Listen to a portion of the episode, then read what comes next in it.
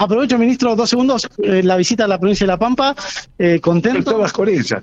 No, no, perdón, seguimos con ella. Ella la tenemos todos los días en Muy pico. contento, muy feliz, muy feliz. Una escuela hermosa y a la mañana firmamos convenio con el gobernador para, para dos escuelas técnicas, una aquí, una en Santa Rosa y nada, una esta escuela, una, una hermosura. Va, estas escuelas, ¿no? O una, esta escuela. Muy bien. cambio de paradigma, este tipo de escuelas, digo, donde la escuela se adapta a los Bueno, no, no, no sé si es la palabra. Lo que hay es, los chicos están en el centro de la escuela, ese es el, el tema, ¿no? Discutimos, muchas veces uno escucha las discusiones educativas y discutimos la historia, discutimos los investigadores, discutimos opiniones, discute la política. Acá los chicos están en el centro de la escuela, que es para la escuela fue pensada para eso, para educar a los chicos. Entonces acá uno ve lo que pasa con los, los adolescentes, lo que pasa con los más chicos, y ahora vamos a ir al jardín, y lo que hay es, los pibes están en el, quizá los pibes muy de bonaerense, ¿no?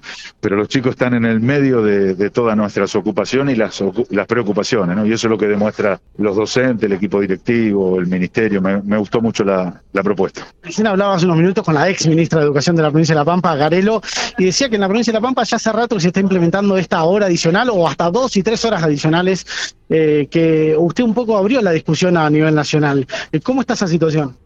No, es una discusión que, que una propuesta concreta, ¿no? De, de que en la Argentina tiene que haber más días y más horas de clase. Entonces este año estamos con un calendario escolar de 190 días de clase y tenemos que llegar a, que todos los chicos vayan a la escuela 8 horas por día, 40 horas y que nadie vaya menos de 25. Eso es reducir la desigualdad en, los hechos, no en, en, en hablar de la desigualdad.